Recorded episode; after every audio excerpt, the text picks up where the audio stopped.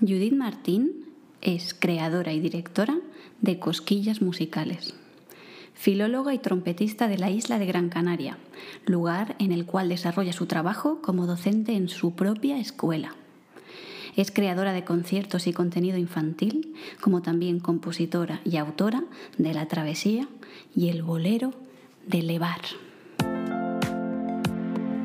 Muy buenas y bienvenidos a Me Resuenas un podcast en el que hablaremos sobre el mundo de la música y de las personas reales que hay detrás de él. Soy Victoria Ross y esto es Me Resuenas. Hola Judith, bienvenida a Me Resuenas. ¿Cómo estás? Hola, hola, encantadísima de saludarte, de vernos, de compartir con mucha ganas. El placer es mutuo. Tenía muchas ganas de compartir este ratito contigo y nada, escucharte y conocerte un poquito más. Así que empiezo directamente preguntándote cómo empieza tu viaje en la música, Judith. Uf, mi viaje en la música empieza desde muy pequeña. Eh, con siete años más o menos, seis, siete años, empiezo lo típico, ¿no? En la banda de mi pueblo, yo vivo en Firgas, pues en un pueblito muy pequeñito que tiene su propia banda, su propia escuela y empiezo a andar, a pegar mis primeros gateos en la música que poco a poco se fueron sumando al descubrir la trompeta. Yo de hecho quería coger la tuba, pero mi madre decía mi padre que eso era un instrumento muy grande para mí y que por qué no cogía o la flauta o la clarinete y estas cosas para niñas, ¿no? Que por qué una trompeta.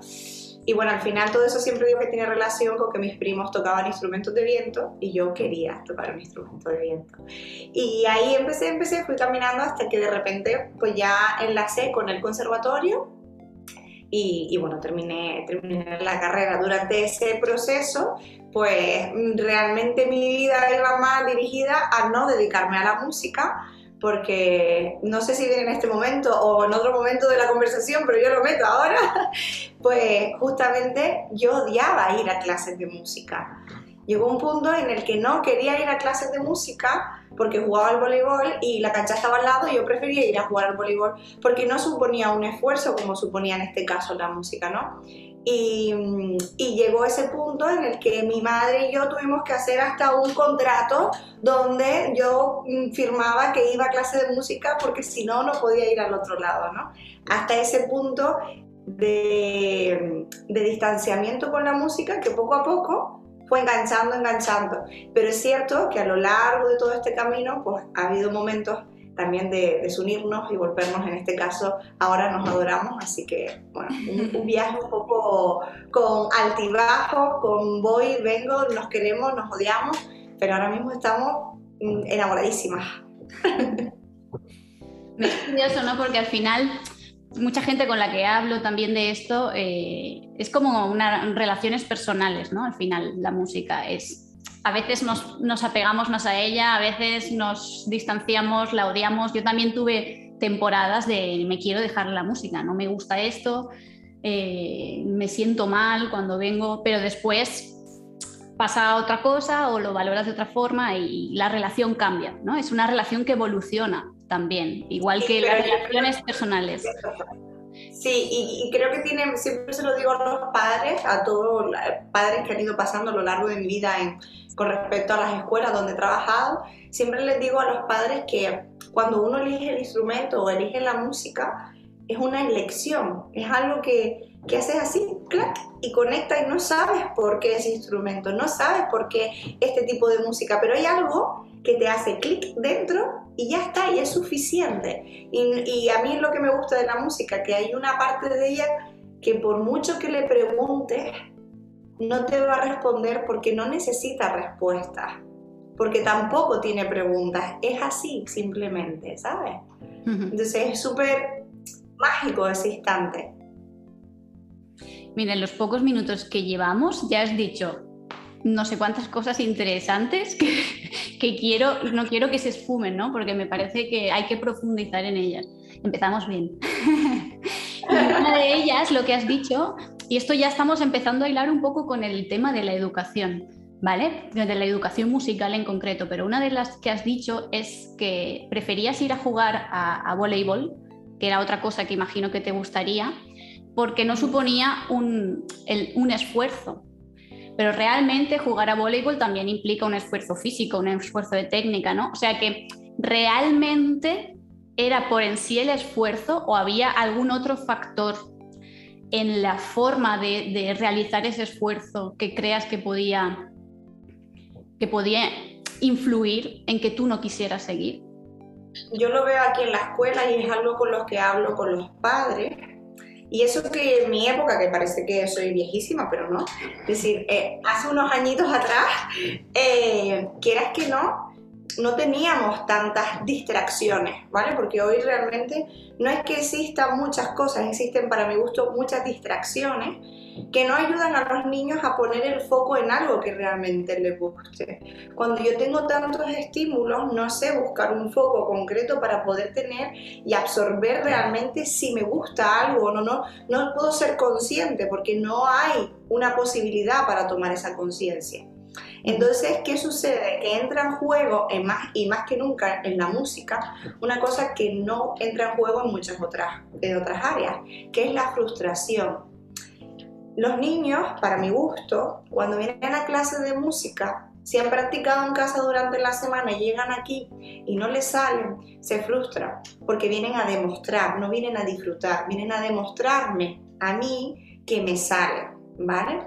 ¿Qué es lo que se pegan toda su vida haciendo? Decir, voy a, a, apoyarme un examen porque ese examen va a tener una nota y esa nota significa que mis padres, que el profesor y que con respecto al resto me van a validar. Entonces es toda una cadena de validación constante que cuando no funciona genera frustración. Esa frustración que me lleva yo no valgo, yo no puedo, yo no sé. Eso en la música es el pan de cada día. Porque depende de algo súper importante que es la emoción. Entonces, cuando conectamos, yo puedo estar muy centrada, puedo tener una concentración maravillosa, puedo marcar unos objetivos espléndidos, pero si yo por dentro no estoy bien conectada con lo que yo quiero, hoy me podrá salir bien, pero mañana no, y pasado tampoco. Entonces ya voy buscando problemas en mi forma de tocar y que no soy buena y eso me lleva a la frustración. Entonces yo creo que eso fue lo que a mí me originó el desligarme, ¿no? Y que también un poco la parte esa tradicional de enseñar la música, que al final es lo que a mí me ha llevado a buscar, a indagar qué es realmente lo que necesita un niño, cómo puedo acompañar a los niños en la educación y cómo puedo acompañar a los padres y al resto del profesorado a poder transitar esa frustración y convertir lo malo en algo bueno. Que siempre es algo de lo que me dicen, ¿no? Mi familia, mis amigos, todas las personas que me conocen. Dicen, es que si te pueden pasar 10.000 cosas malas en el día, Judy, que siempre ves lo bueno y yo creo que cuando somos capaces de ver que por lo menos el sol salió hoy por la ventana, y eso significa abundancia. Y la abundancia solamente trae ver que somos capaces de conseguir las cosas. Tenemos que saber cuáles son nuestros límites, pero también tenemos muchas virtudes, pues vamos a explotarlas, ¿no? Y es un poco, yo creo, te lo acabo de intentar un poco, te, te he soltado de más, creo, pero bueno. No, no, no, está perfecto. Es, es un poco mi visión de esa conexión con lo que es el esfuerzo, porque yo he vuelto también a jugar al voleibol ahora, ahora estoy retomando el voleibol también, y, y, justamente me ayuda muchísimo a muchas cosas de la música y cuando estoy jugando, en muchos momentos conecto con la educación y que, y que me traslada al deporte. Pero es cierto que cuando yo fallo un balón, es el punto para el otro. Y le decía justamente el otro día a un compañero de voleibol, cuando yo fallo una nota, casi siempre ya mi cabeza vuelve a pensar que puedo fallar otra y otra y otra y empieza a caer todo como si fuera un, dominó, ¿no? Una cadena que el problema es que no es una nota, es lo que viene después de esa nota y ya no solo para mí como músico, sino como persona. No te vuelvo a llamar, no eres suficiente, no vale, vas a pifiar, entonces no contamos contigo. O sea, hay, hay, hay una frustración y una sobreexposición mental que hay que trabajar muy bien y emocional para poder saber qué quieres de la música y qué quiere la música de ti. Qué bonito todo esto que me cuentas porque es ahora estamos hablando ¿no? de, en sí los niños que, con los que tú trabajas ¿no? y tu forma de trabajar, pero realmente esta frustración y estas a lo mejor altas expectativas con las que directamente entras a, la educación musical muchas veces, ¿no? Porque te las tienes que marcar porque están ahí, ¿no? Es la gran carga de muchísimos músicos profesionales, ¿no? Es como siempre el problemilla del que siempre se habla, ¿no? Y que siempre está presente en los músicos profesionales y que está presente en toda su carrera. Además, ¿no? Si no se trabaja. Y me encanta lo que decías, ¿no? De, de buscar eh, las cosas buenas de las cosas malas porque me trae a la cabeza que al final eso es también creatividad. ¿no? Es el trabajo de ser creativo, de tenemos un problema, vamos a buscarle lo que nos falta para crear ese problema en otra cosa. ¿no? Y me parece que es un poco lo que a mí lo que me estás transmitiendo con esto que me cuentas, que es lo que tú intentas inculcarle a los niños. Que, que la educación no sea únicamente el interpretar o el leer, o sea, el ser el altavoz de algo, sino el ser tú, tu propia construcción, el saber construir, el que si te falla una nota sepas resolver, el que si tienes un mal día sepas ver, ¿no? ¿Qué es lo otro? Y con esto que me estás, me, estás transmitiendo todo esto, ¿no? Que el trabajo de la creatividad como algo súper importante en la base de la educación. Eh, yo soy fan de la creatividad, bueno, ya sabes un poquito y los que me conocen saben que, que, me encanta crear, disfruto del proceso creativo muchísimo. Yo no sabía que era creativa, ¿vale? De hecho, toda mi etapa en la música, yo me ceñía a tocar un papel, me frustraba porque no sabía cómo tocarlo. De hecho, dejé la trompeta después de haber terminado el superior porque mm, pensaba que yo no valía para la música yo además tengo la carrera de filología y dije, bueno, hago unas oposiciones, doy clases de lengua porque también disfruto o me pongo a trabajar, pero dije, es que no. Y de repente la vida me ofreció una oportunidad que fue trabajar en otra isla y empecé a trabajar con niños pequeños. Y de ahí empecé a explorar que los niños necesitan que alguien los mire. Y que los mire, pero no simplemente de, ah, mira, qué bien podemos hacer esta actividad, sino que alguien los mire y cree desde ella, desde lo que necesita, desde lo que te piden en cada semana. Yo por eso en la escuela creo todas las semanas todo el material, ¿vale? Y entonces veo la necesidad que cada alumno te va trayendo y cómo puedes enfocarla. Es mucho curro, muchísimo, pero es muy gratificante, porque siempre me dicen compañeros, pero ¿cómo te puedes acordar de tantas cosas? Y siempre les digo, porque nace de mí, la creatividad es ser uno mismo. Entonces buscar soluciones solo puedes nacer de ti. Cuando ponemos las soluciones en el resto, ahí es cuando nos sentimos decepcionados, defraudados, frustrados, porque lo ponemos en el resto y no en nosotros. Entonces yo lo que intento, como bien dices, inculcarle a mis alumnos es cómo pueden ellos solucionar en cada momento los que se les presenta, tanto con el instrumento, con la partitura y también con el ámbito de saber crear. De, vale, ahora imagínense, nos vamos a ir a un museo y en este museo justamente hay un cuadro que está hechizado y vamos a ver qué pasa dentro de ese cuadro, ¿no? Y a ver qué soluciones y qué salidas te da cada uno. Pero lo más importante, cómo lo llevan a cabo con la música. Entonces te das cuenta de que de primera un niño que viene a la escuela al principio, que va conmigo a un taller, está así.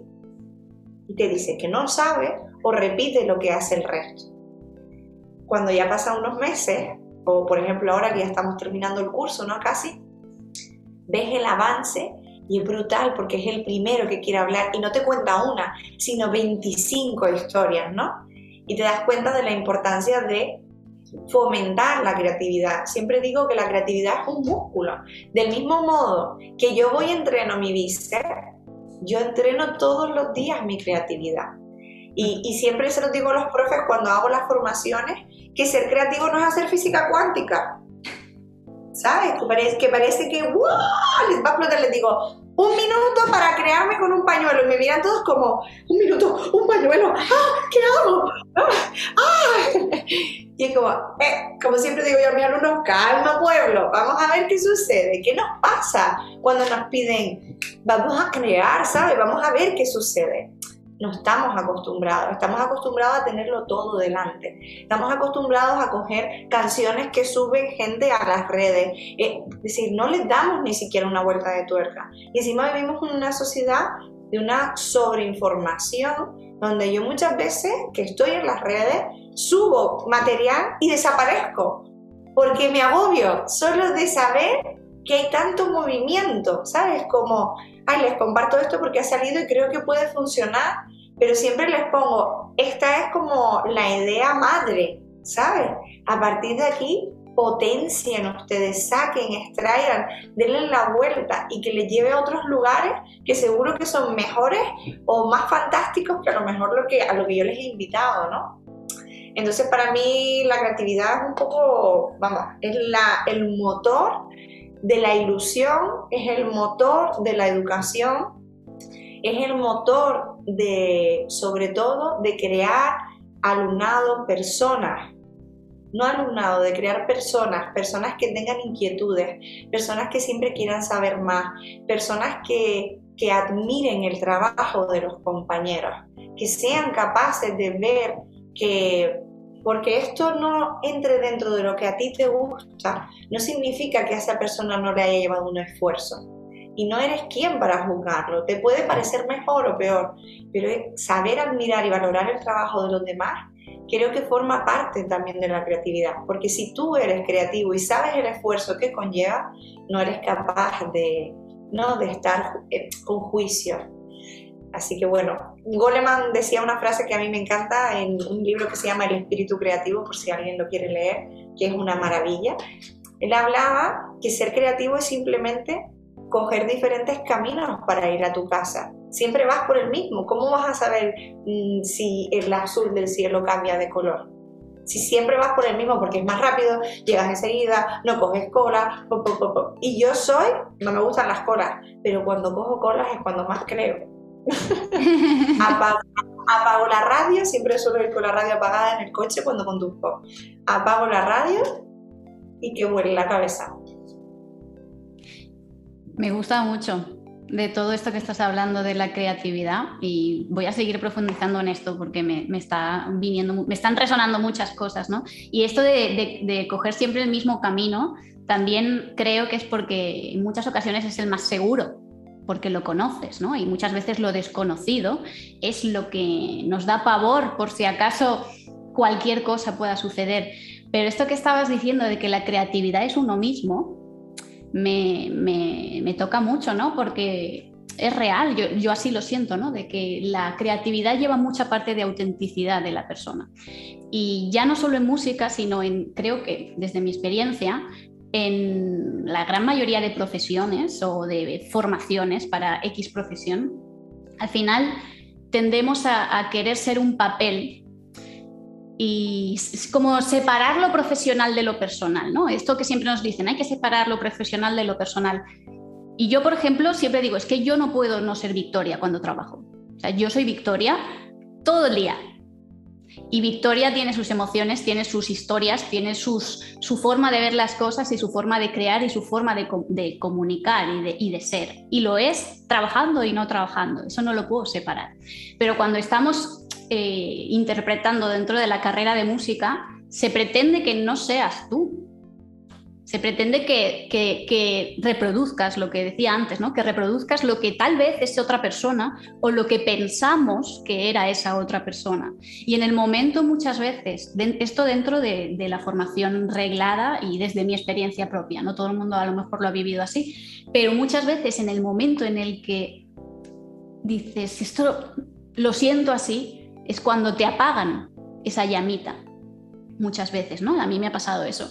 Y tal vez por eso, cuando le dices a las personas un minuto para crear con un pañuelo, es de, ¿qué hago? Porque realmente lo que, lo que quiero es ser ella, ¿no? Quiero que, que me valide a mí también, quiero interpretar lo que se supone que se espera de mí.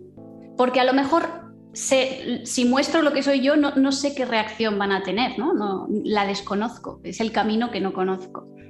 Y qué bonito, Sobre todo porque vas te vas a mostrar, al final te vas a, te vas a exponer.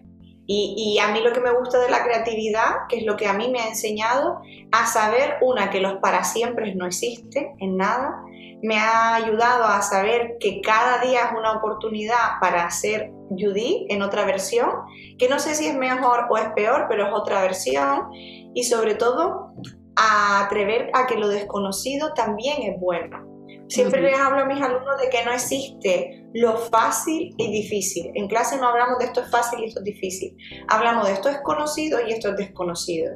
Cuando yo no conozco algo, me parece difícil, me parece complicado, porque me va a llevar a venga otra vez, pero si ya esto lo conozco, ah, aquí me quedo, ¿no? Es como, no sé, es ir más allá y, y pasar esa barrera es muy complicado porque es lo que te decía, ¿no? En todas las charlas que hago cuando hablo de creatividad, la última diapositiva es crear es ser uno mismo. Porque yo puedo, puede haber otra persona aquí hablando de lo mismo con las mismas palabras que yo, pero no es Judith. Y la esencia de Judith es única, igual que la esencia de Victoria es única. Y eso es lo que nos hace prescindibles e imprescindibles a la vez. Y eso es muy importante saberlo. Somos prescindibles, pero cuando no somos imprescindibles también. Porque dejamos una huella, la que sea, pero la dejamos allá donde vamos. Y eso es lo más bonito y con lo que nos tenemos que quedar, porque forma parte de nosotros, es la identidad, como la identidad de un pueblo, pues la identidad de una persona. Tal cual. Y con esto de la identidad y de, es a lo que iba, ¿no? Lo de creando, te estás dejando ver, te estás expresando. Vuelvo a lo que comentabas de que todo el material lo creas tú todas las semanas según las necesidades que ves tus de, en tus alumnos cada semana, que pueden ser cambiantes según su entorno, según sus vidas, ¿no? Y esto realmente a mí me, me transmite eso, que tú estás creando según su identidad para conectar con ellos, según tu identidad, porque tus creaciones son tú, pero estás hablando su idioma en cada momento, ¿no? Y qué importante me parece, porque al final es, es, es una forma de conectar con su esencia propia también y de, de, verlos a cada uno en su individualidad y sus necesidades y sus emociones que cambian cada día y una forma brutal de crear un vínculo realmente contigo. Acabas de dar con la palabra exacta. Yo la escuela la defino como vínculo. Si no hay vínculo, no se puede dar la educación. Sin vínculo no existe, porque no hay una conexión entre el alumno y la persona que le está comunicando. Vínculo para mí significa hogar. Y yo cuando te doy mi hogar y te pongo mi hogar, creo un hogar para ti, tú me vas a dar lo mejor porque te vas a sentir en calma, te vas a sentir tranquilo, te vas a sentir bien, sabes que nada malo va a pasar. Y por eso veo que la escuela, ¿no? De empezar de ser 5 o 6, que empezó todo un poco la locura y en plena pandemia, ya somos cerca de 60 en menos de un año y medio. Entonces ves como todos han venido, han visto que hay un hogar en el que se pueden sentir ellos. Y donde justamente lo que acabas de decir, es muy importante saber que a lo mejor un grupo se confecciona de una manera, se va un alumno y vuelve, viene otro nuevo. Ese otro alumno nuevo posiblemente cambia todo el grupo, cambia toda tu dinámica.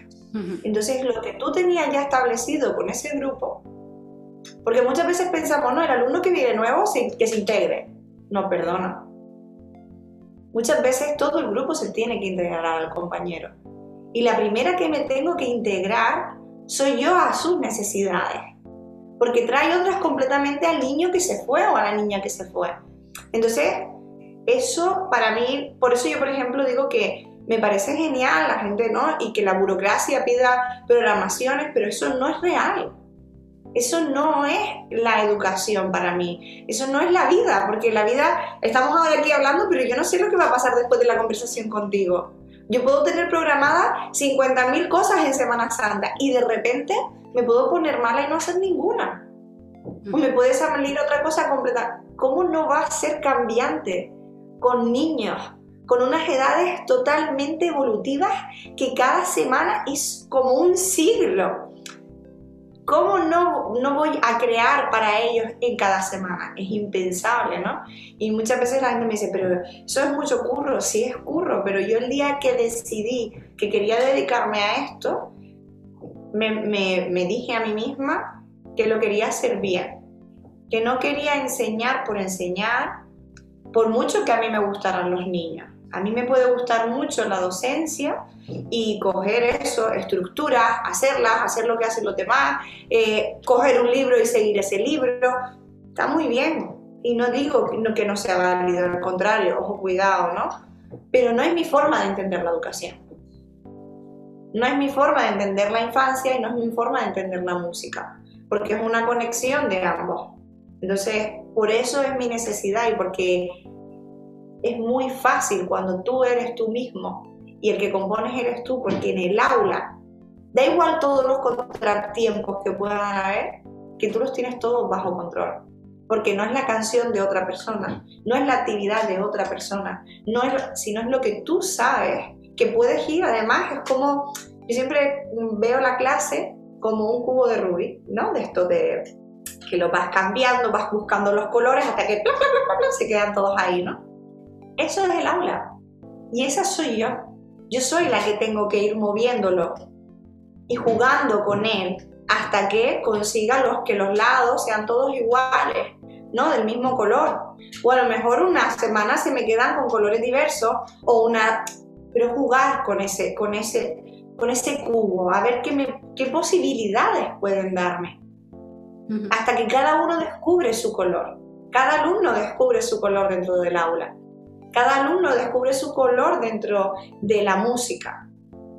Y ese es gracias a ese movimiento constante, el ajustar y desajustar constantemente al alumnado, el ajustarme y desajustarme yo constantemente hasta encontrar cuál es el color de cada uno.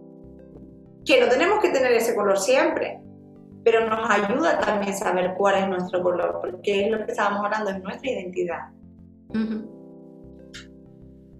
Y con esto voy a la gran pregunta, ¿cómo nace Cosquillas Musicales? Que más o menos viene por aquí, ¿no? Pero me imagino, ¿no? Con tu historia, pero ¿cómo nace? ¿En qué momento ves que, vas a crear una escuela? Te, planteas crear una escuela, ¿no? Y, en vez de decir, bueno, voy a trabajar para otras escuelas eh, que es un trabajo a lo mejor más fácil, ¿no? De que te lo dan ya todo hecho y no tienes que llevar mm, las mil gestiones que hay que llevar aparte de, todo el tema de educación, ¿no?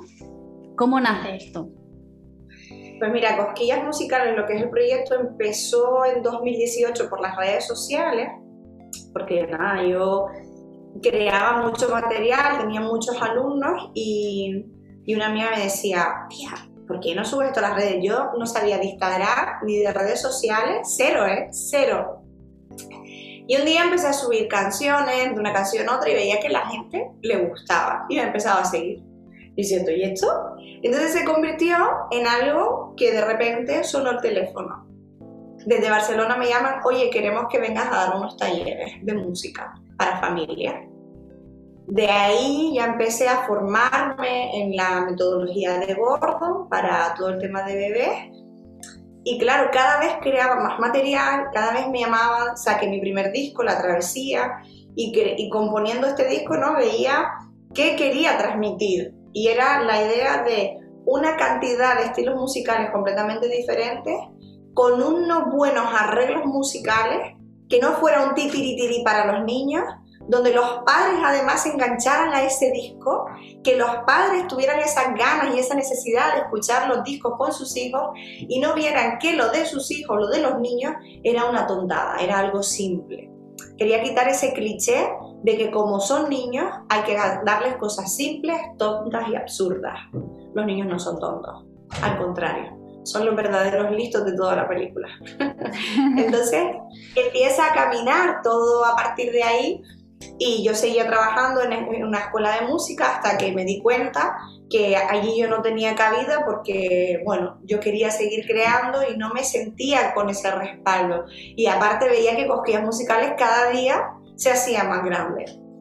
Tan grande que en plena pandemia ya llevaba tiempo que no, que no sabía qué hacer con mi vida, me encantaba Barcelona, estaba pensando irme a Barcelona a vivir, romper con todo, no sabía qué hacer. Hasta que eso llegó la pandemia, yo miraba de fondo y desde mi casa, de mis padres, se ve el mar. Entonces miraba para el mar y decía, uff, yo no sé si puedo estar sin el mar, punto número uno. Entonces mm, nos quedamos aquí. Y después digo, ¿y si monto mi escuela? ¿Y si empiezo con un proyecto con lo que yo considero que es la música, la educación, y lo intento. Voy a empezar en pequeñito, a ver qué sucede. Entonces cogí una casa, que es en la que estoy, una casa de alquiler, y, y, en lugar de tener un salón, pues tengo colchonetas del Ikea, con barras de madera hecho por mi padre que es carpintero, con, ¿no? Y entonces cada habitación de la casa se convirtió en un aula, un aula que fui confeccionando a razón de las necesidades de lo que íbamos a tener en la escuela. Y mm, porque pensaba además, escuela en la que yo además vivo, y, ¿no? y es todo como me levanto en el mismo sitio en el que creo, en el que tal, en el que trabajo, y, y, y he creado de mi hogar el hogar de más personas. Entonces ellos muchas veces dicen que vienen a la casa musical o a casa de Judy, ¿no? Y de hecho me hizo una gracia porque el jueves se fueron todos preocupados que dónde dormía yo. Que claro, ellos ven la casa, ven la escuela y dicen, a ver, no nos cuadra. ¿Dónde, ¿Dónde duerme Judy? ¿Sabes? Y yo, es que duermo en el suelo. Ustedes saben que, bueno, salieron por la puerta, mamá, que Judy duerme en el suelo. Entonces, esto también para ellos es, una, es la casa de Judy, Judy me está abriendo sus puertas, me siento en casa todavía más. Para los padres es una tranquilidad, porque siempre digo que mm, los docentes tenemos eh, una responsabilidad muy grande y es que eh, los padres depositan en nosotros, creo que algo muy importante que es su mayor regalo, su tesoro, que son sus hijos. Y, y, nos dan toda la confianza del mundo para que nosotros le, lo llevemos por otros terrenos que ellos desconocen, ¿no? Nos dan como esa varita mágica para abrir puertas que ellos pues posiblemente no saben acceder con sus hijos. Básicamente porque también muchos padres pueden ser músicos, pero no saben llegar a sus hijos con esa conexión, porque entran en juego otra, otro papel que es el de padre y el de madre, ¿no? Es completamente diferente. Entonces, así surge Cosquillas Musicales y nada, en, algo eso es, es una escuela muy chiquitita, es algo muy familiar, pero siempre he dicho que, de hecho hablaba el otro día con un compañero y decía, es que yo no quiero una escuela grande, yo no, yo no hago esto para hacerme rica, porque no lo veo para eso, yo quiero disfrutar de lo que hago cada tarde, cada día, yo me levanto y yo no puedo estar más, más agradecida de lo que tengo. Y cada vez que abro esa puerta por las tardes, a mí se me llenan los ojos de felicidad y de lágrimas muchas veces de decir, una, elijo mi tiempo, dos, elijo lo que vale mi trabajo, pongo el precio de lo que, de lo que es mi esfuerzo, de lo que es mi trabajo. Y sobre todo, lo más importante, abro esa puerta y vienen personas que están completamente felices, con ganas de aprender, con ganas de descubrir y de compartir un rato conmigo para que el día de mañana a lo mejor no son músicos, pero para mí es tan importante que sean personas que sepan cuidar lo que les rodea, que sepan valorar al resto, que sepan valorar la cultura, la música y sobre todo que nunca pierdan la ilusión por la vida y por lo que les rodea, que creo que eso es lo más importante que yo les puedo transmitir a través de mi forma de ser, de lo que creo y de la música, ¿no? Tengo la piel de gallina casi toda la conversación. Te lo tenía que decir. Qué proyecto más bonito, la verdad es que es lo que dices, ¿no? Que al final les estás entregando un trocito de ti y ellos también aprenden de que, de que eso se puede hacer de algún modo, de que ellos también pueden entregar un trocito de ellos en el futuro y que va a nutrir a otras personas, ¿no? En el futuro o en el presente y que pueden recibir un trocito de alguien para, para formarse como, como seres humanos. Qué bonito. Y cómo dentro de cosquillas musicales, ¿cómo te planteas? Te iba a preguntar también cómo te planteas cada, cada clase, una clase ¿no? en concreto, pero cómo te planteas antes, previo a esto, el proceso de, de entrar a la escuela y a lo mejor la elección del instrumento. Porque esto es algo que antes lo has dicho y lo quería recuperar, que crees que es, para ti es como una, un flechazo. Nosotros aquí en la escuela, por ejemplo, eh, los alumnos tienen, bueno, la estructura un poco de la escuela va desde bebés, ¿vale? Empezamos desde 0 meses, de 0 a 36, luego hay un grupo de, o dos grupos de 3 a 5 años, y luego ya a partir de 5 años, pues ya sí eligen instrumento, ¿no? La idea es que ellos empiecen primero hablando la música y, la, y escuchándola, ¿no? porque mucha gente dice, ¿qué se hace con un bebé en una clase de música? Pues enseñarles a escuchar, del mismo modo que dicen papá, mamá y agua, pues que aprendan a escuchar la música y a reproducirla con balbuceos, con onomatopeyas, ¿no? Que ellos o simplemente vocales que se van quedando ahí en el aire y luego eso va construyendo un lenguaje que es la música. Después de haberlo hablado durante un tiempo, llegamos a los 3-5 años, que también todavía ahí seguimos hablándola, pero ya con, ya con una imitación, con un momento de un tú a tú, de incluso un improvisar, un crear, un dar al profe, a los compañeros, eh, jugar con estos momentos espejos, ¿no? Y a partir de ahí, de ese momento, ya pasan a coger instrumentos. Entonces en la escuela lo que yo he decidido es que tengan una hora de música que vienen conmigo, de movimiento, ¿no? lo que sería un poco música y movimiento, y tienen media hora de instrumento, solo media hora, porque son muy pequeñitos, pero considero que esa media hora es lo suficiente para que ellos sepan qué, qué conlleva tener un instrumento. Porque ves que hay niños que son más vivos, que su atención es más dispersa, y cómo en casa jugar, focalizar, eh, ir llevando el instrumento y que forme eh, en casa a ser un juguete más, ¿no? Porque de hecho muchos juegan a hacer teatros en casa. Entonces ponen el instrumento cerca de donde hacen los teatrillos, donde hacen todo, y es un poquito la manera que, y además yo les pido que todas las semanas se hace un concierto en casa. Entonces los papis se tienen que sentar a ver el concierto, pero yo para dar un concierto tengo que practicar. Entonces, he practicado, ¿cómo has practicado? Y, la pregunta del millón, que siempre les pregunto cuando entran porque es la verdad, ¿has estudiado? Porque esa pregunta la hacemos todos los profes. Y el que diga lo contrario, miente. Todos preguntamos, ¿has estudiado? Pero claro, en clase tenemos una, lo hemos hablado, ¿qué significa estudiar? ¿Qué significa? Porque estudiar es tan ambiguo, yo puedo coger una partitura y leerla. Yo puedo coger una partitura y mover tres pistones encima en la trompeta que puede sonar lo que nos dé la gana, porque pulsar un pistón no implica que me vaya a sonar un fa, me puede sonar un fa, un si bemol, un re, es decir, implica tantas cosas. Entonces, ¿cómo estoy estudiando? Entonces, cuando ellos llegan, yo les pregunto, ¿has estudiado? Y ya no vale un bueno, algún día, más o menos, sino saben que estudiar implica, me siento, reconozco bien qué es lo que tengo que tocar, cómo preparar lo que tengo que tocar, eh, cojo y me muevo en casa, para las corcheas, qué partes del cuerpo utilicé, para las negras, qué tal decir. Hay una confección muy grande del estudio, no es toco y listo. Entonces, al principio ellos llegaban con el sí, estudié, no, estudié. Entonces yo les decía, ¿ustedes comieron hoy? Tú cuando comes, comes.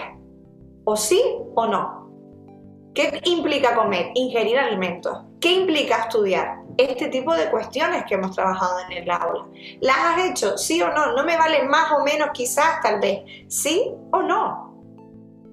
Entonces a ellos les da como perspectiva real y los sitúa a decir, ¿cómo estudio? ¿Qué es lo que estoy haciendo? Entonces ves la evolución ¿no? de, cómo empieza un alumno con el instrumento a cómo va ese, ese avance ¿no? y cómo madura musicalmente. Creo que me fui de la pregunta. No, pero, pero estás explicando un poco también la filosofía, ¿no? Para empezar ¿Cómo, ¿Cómo llevas, cómo se orienta a los niños desde que empiezan, ¿no? desde un poco el enfoque de Gordon también que decías, desde muy chiquitos, a que elijan instrumento? Te había preguntado si la elección del instrumento, porque yo, por ejemplo, desde mi experiencia personal, y esto lo he hablado también con otras personas, hay muchas veces que es un poco impuesto según X cosas según si, hay instrumentos en la escuela, si hay una banda que necesita X instrumentos. Y muchas veces yo, por ejemplo, tuve mi relación de amor-odio con el clarinete durante mucho tiempo, porque fue, porque yo no tuve una exploración previa. Creo que, que es un poco a lo que intento llegar, ¿no? Porque me parece personalmente muy importante, del mismo modo que para entender el lenguaje de la música existe una exploración completa del movimiento, de los sonidos que puedes emitir con la voz, de los sonidos que puedes emitir con tu cuerpo, las diferentes alturas, eh, todo. Con el instrumento pasa un poco igual, porque es una extensión de ti. Entonces, esto era un poco el proceso que, que te planteas a seguir, cómo es eso de elegir el instrumento. Nosotros aquí, por ejemplo, como no contamos con un espacio grande todavía, que estamos ya trabajando en ello, ¿no? Eh, bueno, eh, más bien tengo cuatro o cinco instrumentos que son los que ofertamos, que es piano, ukelele, bajo eléctrico, guitarra, flauta travesera y trompeta, ¿no? Ahora mismo con lo que contamos. Entonces, dentro de esos instrumentos, por ejemplo, los que van a, a empezar, pues tienen un día de prueba. ¿Vale? Y luego dentro de la escuela está la posibilidad que ha pasado con niños este curso, que cogen un instrumento, muchas veces cogen el instrumento por el profe, o porque mi amiga o mi amigo se apuntó, yo también me voy a apuntar, o porque también entra en juego la, mami, la mano de los papis y mami, que es como yo quería estudiar piano, no sé cuánto, no sé qué, y claro, me gustaría que mi hija, y es como, eso siempre lo intento parar, ¿vale? Eh, pero bueno, hay veces que no depende de nosotros. Entonces, está la posibilidad que si durante el curso el profesor ve que el alumno no conecta con el instrumento o los papis ven que desde casa no se conecta con el instrumento, cambiamos. Y hay alumnos que han ido a otros y no terminan de conectar y solo vienen a clase conmigo. Porque les gusta venir a música, pero no han terminado de encajar con un instrumento o lo que implica el instrumento porque a lo mejor todavía no están en ese punto de, de como de madurez, ¿no? A la hora de lo que ello implica y también porque yo siempre lo digo a los padres, hay que darles tiempo, son niños. Y pretendemos que como ya tienen un instrumento en la mano, el instrumento implica que ellos solos se tienen que poner, que ellos solos deberían ir, que ellos solos... Y yo creo que ahí hay un juego en el que nosotros como profe tenemos que saber acompañar a los padres, porque los padres están perdidos. Entonces a mí me encanta porque al principio venían perdidos, ¿no? Y ahora llegan y me dicen, yo le dije que esas notas son un poco raras, yo no entiendo de música, yo pero yo creo que esto son un poco raro, yo creo que eso, esa, esas figuras no estaban bien. Entonces ya llegan, o, o, lo escuché tocando forzado, o entonces ves que ellos se implican. También es cierto que en la escuela aquí hacemos algo siempre. Cada vez que terminamos con un alumno de instrumento, salimos a hablar, a hablar con sus padres. Todos los días, todas las clases, se sale y se habla de cómo ha ido la clase, de cómo vemos la evolución de una semana a otra y de lo que tiene que trabajar para la siguiente semana. Entonces, al final involucramos a los padres en el proceso del estudio también que eso es fundamental, porque al final yo siempre les digo a mis alumnos, yo estoy con ustedes una hora, el resto del tiempo ustedes son sus propios profesores y yo lo único que estoy aquí es para darles herramientas para ustedes saber estudiar. Y esas herramientas que les doy a ellos, yo también tengo que saber explicárselas a los padres. Padres que no tienen conocimiento de música. Entonces tengo que ayudarlos a poder llegar a ello, ¿no? Y eso tiene mucho que ver a la hora de elegir un instrumento, ¿no? De cuando lo eligen, porque llega el momento de lo elijo, ¿cómo continúo con esa elección, ¿no? Y cómo acompaño yo a lo que ha elegido el alumno. Y sobre todo a esos padres que eh, están patos, por decirlo de alguna manera, en, en, este, en este punto, ¿no? Están empezando a gatear también ellos en este aspecto. Y ahora sí, ¿cómo te planteas una clase previamente? Ya me imagino que, por lo que has dicho, ¿no? Que depende de lo que ellos te traen cada semana. Pero cosas que tienes en cuenta o qué estructura, no sé. Para mí es fundamental siempre que haya contrastes. Esa es la base fundamental de un aula para que un niño sepa que del mismo color, del mismo modo que existe el azul, sabemos que es azul porque hay rojo, amarillo, verde y yo te he enseñado todos esos colores. Eso por un lado. Entonces musicalmente también te tengo que enseñar en el aula que existen todas esas posibilidades. Eh, dependiendo de las edades, pues más o menos voy buscando ¿no? focos diferentes con los bebés. Pues bueno, sigo un poco la metodología de Gordon, pero desde mi enfoque, ¿no? Donde también subo la parte de Dalcross, que también he hecho la formación de Dalcross. Entonces mm, mezclo, un, meto ahí un poco de cóctel molotov y mm, y lo que busco, por ejemplo, con los más pequeñitos, pues es ese recorrido, ¿no? Donde viajan por diferentes modos, diferentes métricas, también donde trabajamos mucho el espacio, las distancias, la energía, el peso del cuerpo. Eh, trabajamos el contacto con los papis, donde los padres no solo eh, acompañan y hacen lo mismo que hago yo, sino donde los padres también crean, donde mm, jugamos a que el material a veces puede haber material en una clase y a lo mejor nos pegamos toda una clase sin material. ¿Qué produce eso en el niño, en, el adulto? Porque si no tenemos algo es como que no, que, no, que no sabemos hacerlo. Entonces siempre intento enseñar a todas las familias, tanto en la escuela como lo que hago fuera de la escuela, que el material siempre tiene que ser para reforzar y no puede ser para distraer. Entonces muchas veces eh, jugamos con el principal instrumento que es nuestro cuerpo y cómo podemos sacarle partido a nuestro principal instrumento. Y luego tengo mi maravillosa libreta, ¿no? Que, bueno, mis libretas, porque tengo como mm, unas 60 libretas, si algún día, si algún día muero, bueno, algún día moriré, pero el día que muera, que alguien quiera saber de qué van mis clases, que vaya a, estas personas que descifran enigmas y todo esto, porque no lo van a entender, básicamente. Entonces, bueno, aquí tengo a mi panda en este caso, que es la de los bebés o la de tal, y bueno, pues yo me hago un esquema, ¿no? De lo que quiero trabajar, ¿no? Pues en este grupo, pues por ejemplo digo, tata ¿no? Vamos a hacer esta canción, voy a trabajar los, grados, qué grados quiero trabajar, el quinto, el primero, pues eh, vamos a trabajar esta pieza, ¿no? Pues esta pieza con, vamos a trabajar las blancas, ¿qué, material vamos a utilizar? Pues pañuelos, pelotas. Si previamente a eso voy a hacer algo corporal, pues bueno, en este caso va una mano, va la otra, se despegan, porque claro, cuando se despegan es más amplio el movimiento y me da para una blanca, que si hago así me va a llevar una negra. Es decir, todo ese tipo de cuestiones de qué figura quiero trabajar, qué tipo de cosas quiero hacer. Lo es figuras en los pues si voy a, hacer dictados rítmicos, en este caso, que es un grupo ya más grandito, pues cómo juego con ese dictado, qué figura para estar dentro del aro y si quito esta, qué sucede, reconocimiento de cuál está, todo este tipo de cuestiones, ¿no?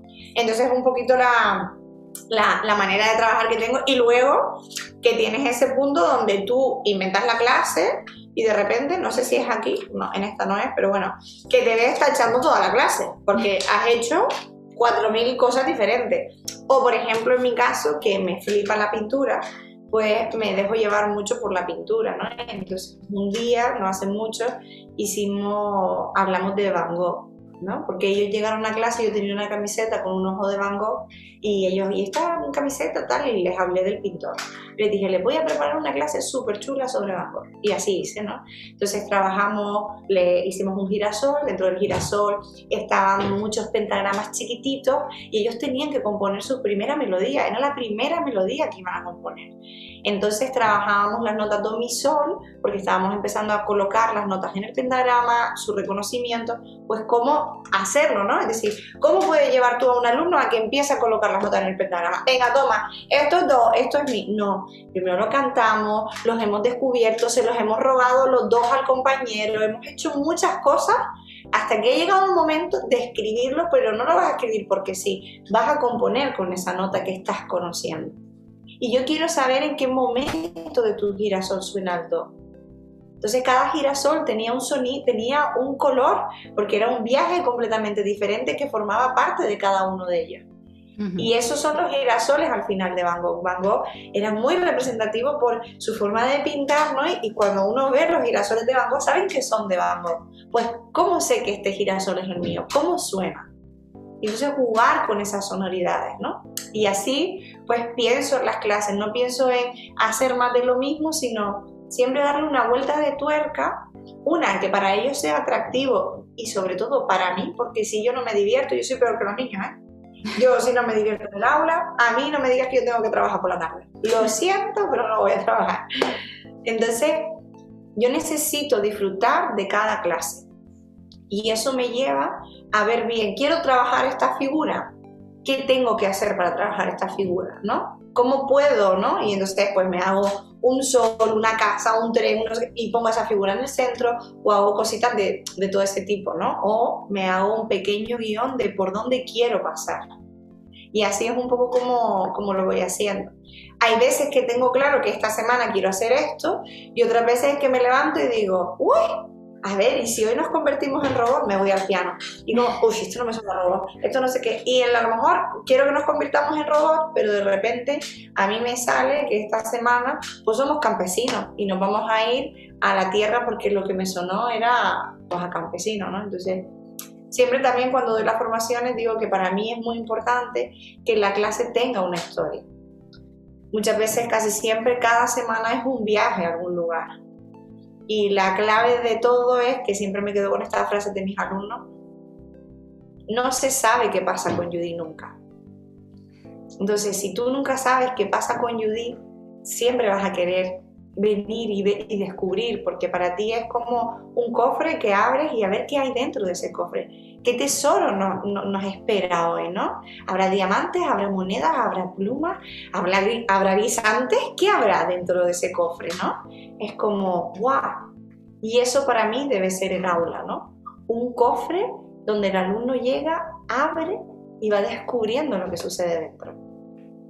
Es súper importante eso que has dicho de nunca se sabe qué va a pasar con Judith, porque ahí lo que está ocurriendo es estás jugando con, estás trabajando con la curiosidad, ¿no? Que la curiosidad en los niños, sobre todo en, en, el ser humano, pero en los niños es algo vital para, para tener su atención, para tener su motivación, ¿no?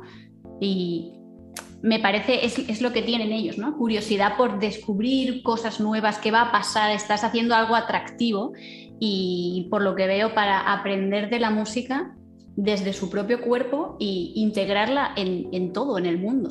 ¿no? no está solo en un pentagrama, lo que decías, aquí el do, aquí en la pizarra. Está en todo, está en un girasol, como está en el campo, como está en el futuro con los robots, está en todas partes, ¿no? Mm. Y hay algo... Es fundamental porque al final... Dime, dime, dime. No, dime, dime tú. No, no, que al final es lo que estás hablando, ¿no? De, plasmas la música en tantos aspectos que para ellos cualquier cosa puede valer para, para, para hacer música, ¿no? Es decir, no hay límite. El otro día en clase pasaba, ¿no? Que una de las alumnas decía que en la selva mm, había un toro. Y claro, había otra profesora conmigo dando la clase, viendo la clase, y claro, le sorprendió que yo le dijera, ah, un toro, venga, ¿cómo es ese toro? ¿Y qué color? Y no sé cuánto, ¿y cómo suena? Y yo le decía a ella, para un adulto, eso es absurdo, eso no es posible, eso no existe. Pero por eso somos adultos, porque hemos perdido la posibilidad de crear otros espacios, porque pensamos que lo que es ridículo no es posible. Y ahí es donde está la magia y la creatividad, que es lo que tienen los niños.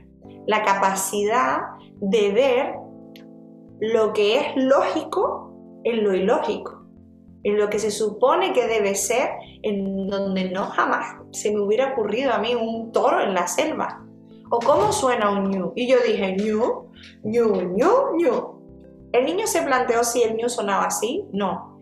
¿Qué dio esa posibilidad de que yo hablara del ñu así? Que cuando preguntamos por otro animal, otro niño directamente solo improvisó cómo sonaba ese animal, porque no sabíamos ni cómo sonaba, pero él lo improvisó. ¿Por qué? Porque vio que yo era capaz de reproducir cómo sonaba un ñu, que yo no tenía ni idea de cómo sonaba, un ñu, y él también dijo, ah, yo no tengo ni idea, pero suena así.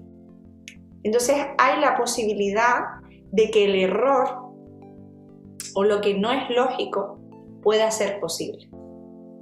Y esa es la creatividad y esa es la curiosidad que pierde el adulto.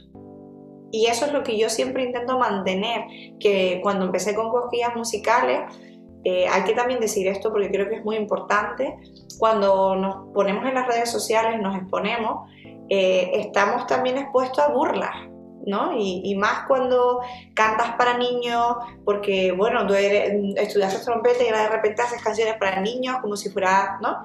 Hasta que de repente tu proyecto va subiendo y la gente dice, ah, no, espérate, que voy a tener que descolgar el teléfono para llamarla porque me parece interesante de lo que antes me reía, ¿no? Entonces, para ver la importancia que tiene de que si tú no lo puedes ver, no es nada malo, pero es posible para otras personas.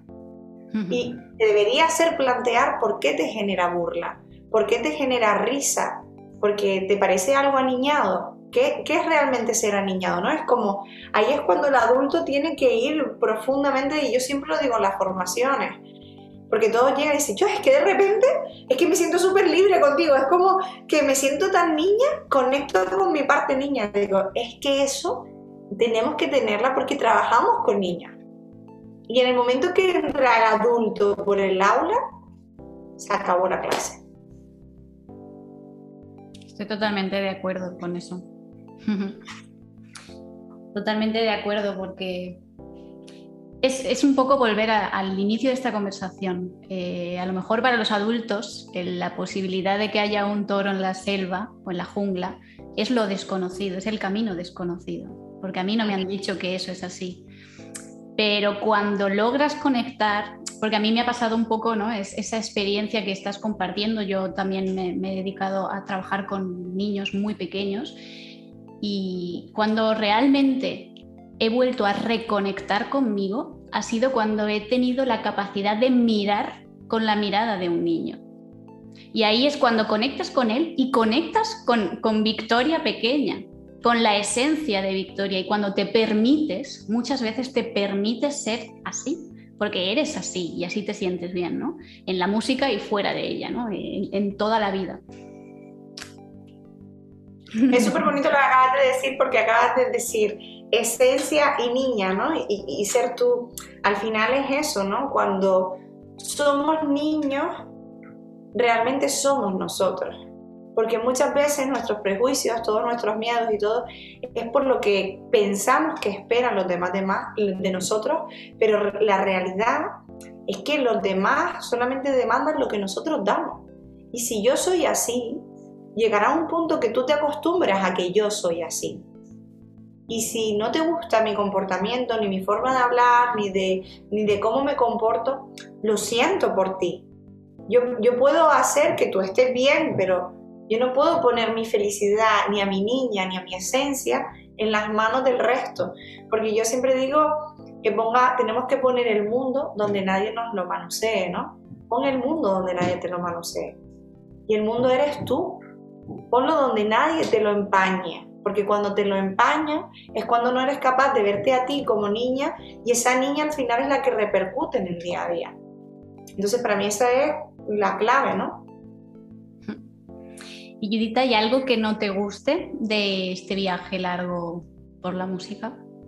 ¿O de lo que haces actualmente? Bueno, es que a día de hoy la parte burocrática, ¿no? La parte de, la factura, de toda esta parte que no tiene nada que ver con la música y crear, lo llevo fatal. Como, pero bueno, esa es la única. Pero de resto, la verdad que es cierto que a mí ya ahora como músico, ¿no? Como Judy como trompetista, ¿no? Tengo esos momentos de cuando me tengo que sentar a estudiar y lidiar conmigo misma, ¿no? De todo eso que he dicho a mis alumnos, cómo aplicármelo. y verme eh, tocando y decir, no, no, para, ¿no? Y, volver atrás y, también, ¿no? En los momentos en los que la música, yo siento que ella me ha hecho daño y ahora mismo estoy como en, en ese proceso de cura, de, de querernos, ¿no? De, de, lo, que, lo que me sucedió o de lo que yo sentí que me había pasado con ella a, reconectar y, y todo eso se lo debo a mis alumnos, ¿no? Mis alumnos son los que han hecho que yo me vuelva a enamorar de la música hasta el punto de que ese enamoramiento que tenemos mutuo, yo poder compartirlo, ¿no? Y que, y que el resto lo viva de esa manera. Y que todo el mundo debe decir, es que, es que desprendes lo que, lo que, lo que haces, ¿no? Dices, es que no hay trampa ni cartón, lo que se ve es Judith, tal cual, no es un papel, no es... Digo, yo lo siento, pero yo de, de actriz voy mal, ¿eh? muy mal eso de, de hacer creer cosas que no son porque soy súper niña, se me nota todo en la cara y todo lo que hago lo hago, mm, es decir, de una forma tan... Tengo una amiga que siempre dice que soy muy salvaje, ¿no? Porque como me tengo que sentar así, me siento como así, como muy, a lo que soy, a lo que sale, ¿no? Y creo que eh, eh, eso al final es lo que me ha dado el, el tener momentos complicados, ¿no? Momentos que digas, mm", pero de resto, la verdad que, que no. Soy, es que te digo, soy súper feliz cada, cada tarde, cada momento y, y parece, y siempre lo digo, digo, esto parece que es la escuela Mr. Wonderful, que yo digo Mr. Wonderful y no, no, no consiste en eso, sino cuando tú te haces también un proceso personal muy importante y lo vives, ¿no? Es decir, creo que el trabajo y lo que ven los demás de ti viene de dentro. Es decir, el reflejo de fuera es lo que hay dentro. Y, a mí, cuando yo empecé con cogillas musicales, también fue debido a, muchas situaciones personales que me habían hecho despertar y decir, querer buscar quién es Judith, qué quiere Judith. No lo que esperan los demás de Judith, sino qué quiero yo. Y en ese momento que descubrí que yo lo que quería era vivir y vivir haciendo lo que soy yo, encontré el camino. Y el camino tiene muchos obstáculos, muchísimos. Pero es como tú también te tomes esos obstáculos. Si los tomas como un obstáculo o como una oportunidad para ir al siguiente. ¿no? Entonces todo cambia. Todo cambia y y todas las personas que te van rodeando y que se van acercando empiezan a tener la misma luz que tú, la misma conexión, la misma... Empieza todo a colocarse solo. Piensas que se coloca solo. Y es un trabajo personal que es duro, que es complicado y sobre todo que hay que querer transitar. Porque hay muchas personas que saben que necesitan hacer un trabajo personal, pero deciden que no quieren hacerlo y también es válido. Pero yo lo he querido transitar y al transitarlo, pues eh, las margaritas florecen al lado mío. Estoy muy a gusto, Judith, pero voy a empezar a recoger todo lo que hemos estado hablando para cerrar la conversación. Me quedaría aquí hablando contigo infinito, de verdad. Muy contenta de escucharte. Pero para ir cerrando, proyectos que te apetezca compartir, presentes, pasados, futuros lo que quieras. Sí, bueno, tengo por aquí que te voy a enseñar a mi querido Levar, que hace nada ha salido, es mi primer cuento, es un, un sarantontón que le decimos en Canarias, yo soy de Gran Canaria, un sarantontón que es una mariquita, que es muy despistado y va a debutar con su orquesta pizzicato y no, y no puede debutar porque ha perdido su caja.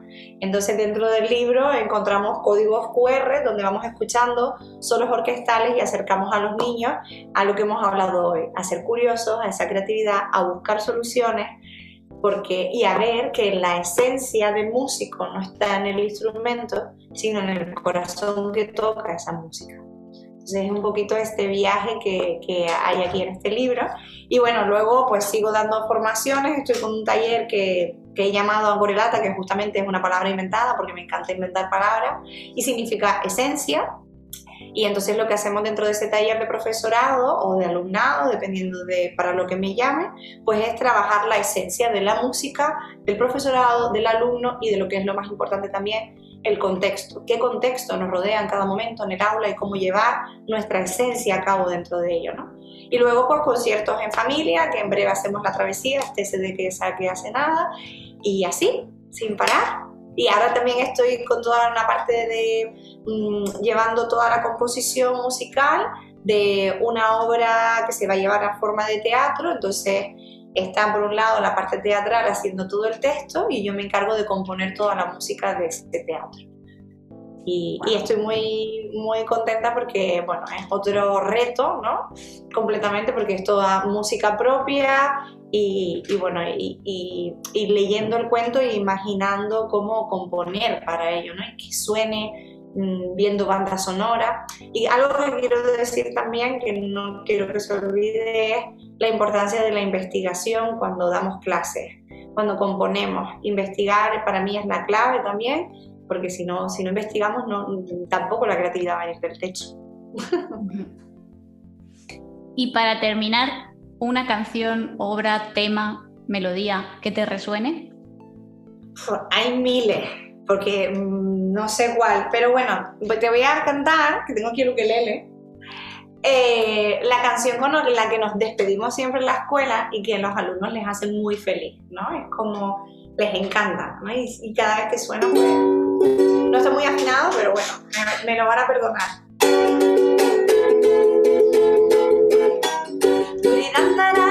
Nos vamos a casa. Duridandarán, duridandarán, con un beso me despido ya. Duridandarán, duridandarán, nos vamos a casa. Duridan,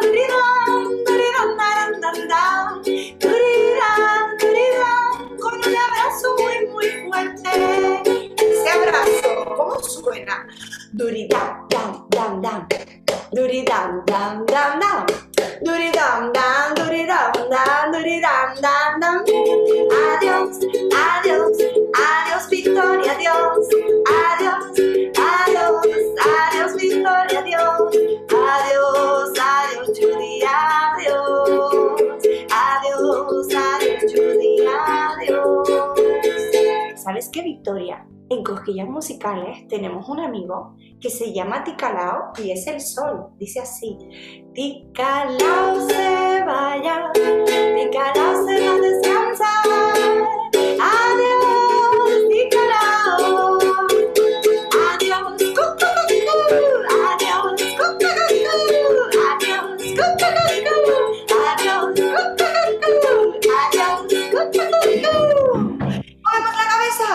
Adiós.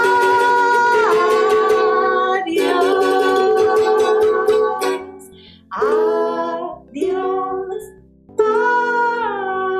Adiós.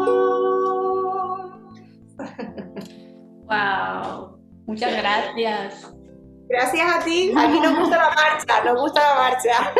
Muchas gracias por compartirla. Qué bien. Pues Judith, ha sido todo un placer charlar contigo, tomarnos este café virtual y ojalá sea más veces y escucharte Yo más. encantadísima.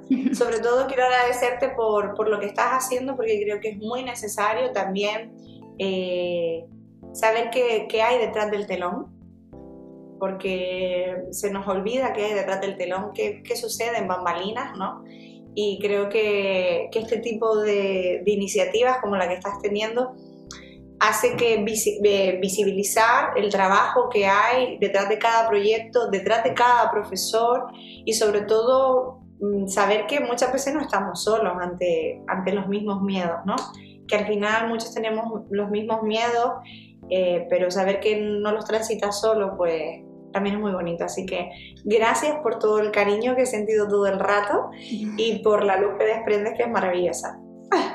Gracias a ti. El sentimiento es mutuo, ¿eh? de verdad.